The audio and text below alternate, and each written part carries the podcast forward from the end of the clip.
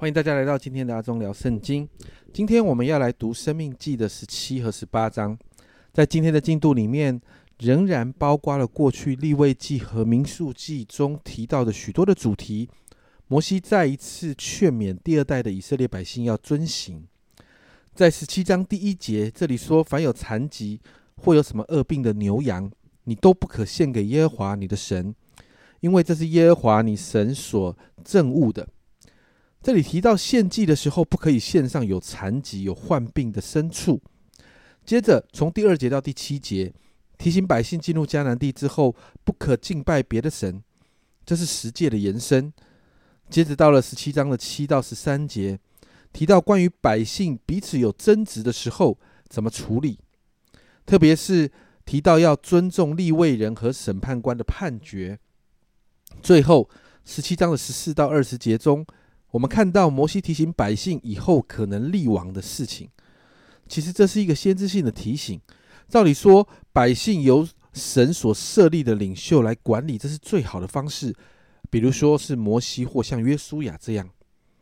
但这个提醒表示，神已经启示摩西将来要发生的事。确实，在沙摩尔的年代，百姓就向沙摩尔要求要立王，因此第一个以色列王扫罗就登基了。这一段经文就提到，就算是王，也必须照着神的法则来做。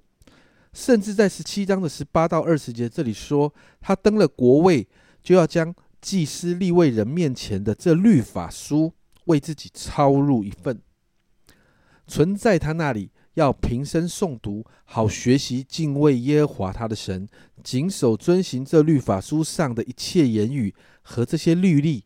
免得他向弟兄心高气傲，偏左偏右，离了这诫命，这样他和他的子孙便可在以色列中，在国位上年长日久。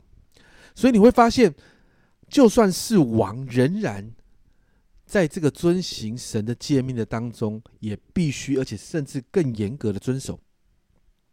进入到十八章，我们看到十八章的一到八节。提到要照顾这些服侍神的祭司、立位人，还有立位支派，这些人不单单是服侍神的人，更是代替以色列各支派投身的来服侍神。所以神要百姓特别照顾这一群人。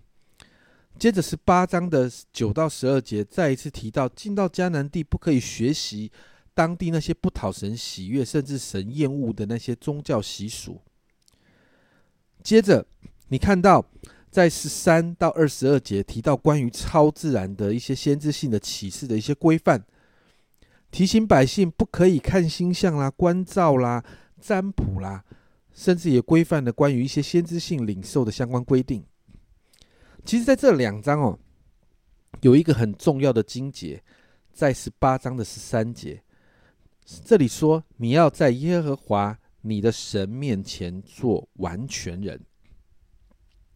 那这一节经文呢，在 NASB 的翻译啊，这里说到，You shall be blameless，就是无可指责的，在你的神呢，before the Lord your God，就是在你的神的面前，你必须做一个无可指责的人。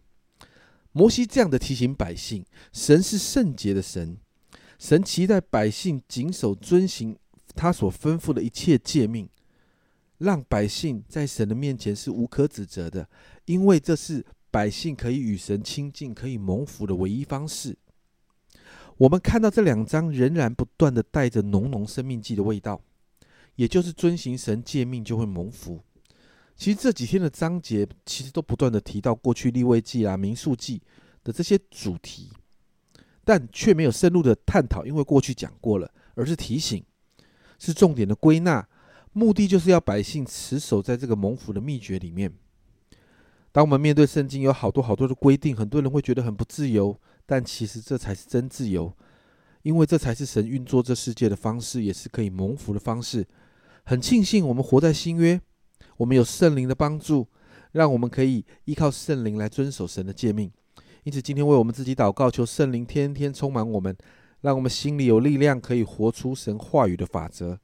好，让我们每一个人可以成为一个蒙福的人。